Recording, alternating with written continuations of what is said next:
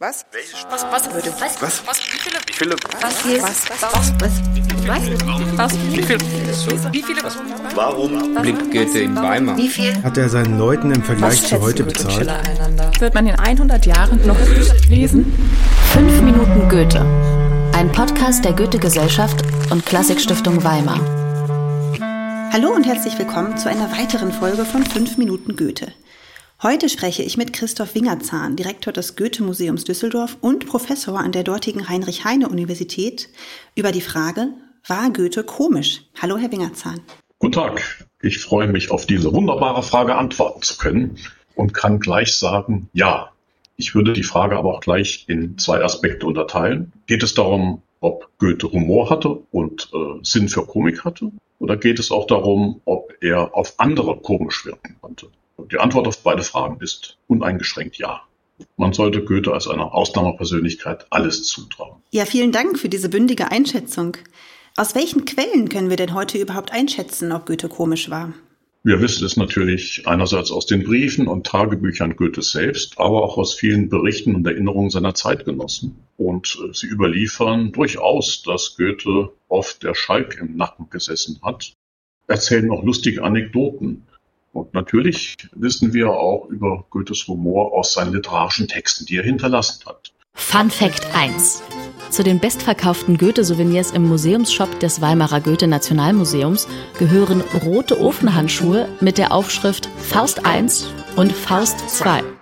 Natürlich gibt es auch viele Berichte von Zeitgenossen. Wir wissen, dass Goethe in Gesellschaften exzessiv komisch sein konnte, dass er durch seinen Witz und seine geistreichen Scherze alle für sich eingenommen hat und gleichzeitig die Teilnehmer in Angst und Schrecken versetzt hat, weil sie immer gewärtig sein mussten, dass er sie durch seine Schlagfertigkeit durch den Kakao gezogen hat. Und einige Reflexe dieser Schlagfertigkeit sehen wir durchaus auch in vielen seiner Texte, sei es in Gedichten oder in Fastnachtsspielen oder auch in Texten, bei denen man gar nicht so annehmen würde, dass ab und zu auch Humor darin steckt. Im Faust zum Beispiel geht es nicht nur um eine Tragödie, sondern in Faust sind auch ganz viele lustige Szenen eingebaut. Kein Wunder, denn die Anfänge des Faust für Goethe liegen ja in der Wahrnehmung des alten Puppentheaterspiels. Vom Puppentheater und seiner Situationskomik hat Goethe sehr viel mitbekommen. Wir dürfen auch nicht vergessen, dass er ja ein Schauspieler war und äh, auch für die Commedia dell'arte geschwärmt hat. Als Schauspieltalent und als zumindest in jungen Jahren eine Persönlichkeit, die durchaus extrovertiert war, konnte Goethe diesen komischen Hang ausleben. Hätten Sie denn auch ein Textbeispiel für uns?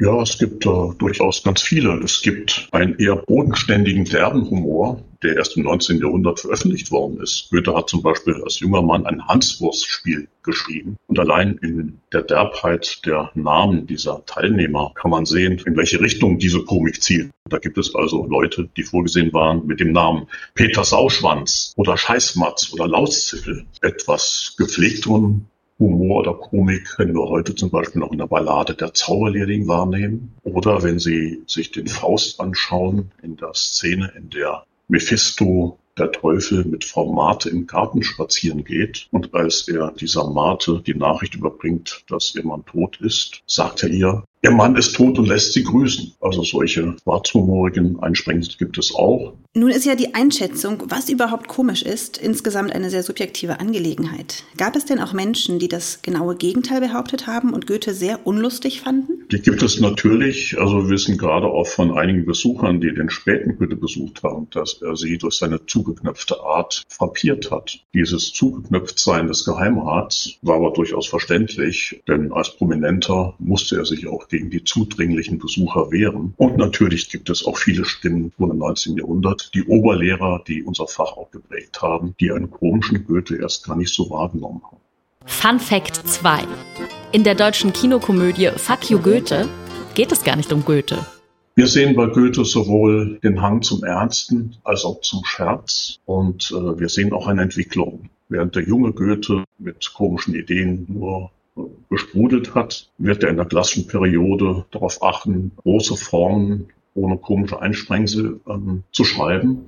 Und im Alter weicht das alles einer Toleranz gegenüber Späßen. Und dieses zwiespältige für Komik und Humor können wir auch in vielen Aussprüchen, die Goethe getan hat, sehen. Übrigens stellte er auch für den deutschen Humor fest, im Vergleich zu der Vorliebe der Italiener für komische Opern, dass der Deutsche so selten Sinn für Humor habe, weil ihn seine Philisterhaftigkeit jeder Albernheit nur schätzen lässt, die einen Schein von Empfindung oder Menschenverstand vor sich trägt. Und auch Goethe hat sich natürlich unterschiedlich über Humor geäußert in den verschiedenen Lebensphasen. Wir wissen, dass er einmal auch behauptet hat, dass kein Mann, der Gewissen oder Verantwortung hat, humorvoll sein kann. Das ist sicher übertrieben und Goethe formuliert, Wem es bitterer Ernst ist mit dem Leben, der kann kein Humorist sein. Wer untersteht sich denn Humor zu haben, wenn er die Unzahl von Verantwortlichkeiten gegen sich selbst und andere erwägt, die auf ihm lasten?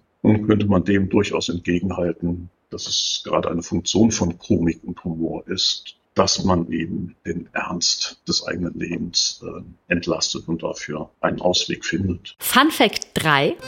In der deutschen Kinokomödie Go Trabi Go geht es um Goethe und um Trabis. In Goethes langem Leben, er ist ja fast 82 geworden, finden wir einfach viele Äußerungen zum Komischen und zum Humor, die auch in verschiedenen Lebensphasen sich voneinander unterscheiden. Und da gibt es natürlich einerseits äh, Fürsprache für diese Form der Distanzierung vom Alltag, aber auch wenn es darum geht, das Kunstwerk als ein edles, ernsthaftes Geschäft zu verteidigen, Kritik an zu viel Humor, der vielleicht die Nähe zum Objekt ähm, verliert. Lieber Herr Wingerzahn, vielen herzlichen Dank fürs Gespräch. Ich danke Ihnen. Bleiben Sie heiter. Fünf Minuten Goethe.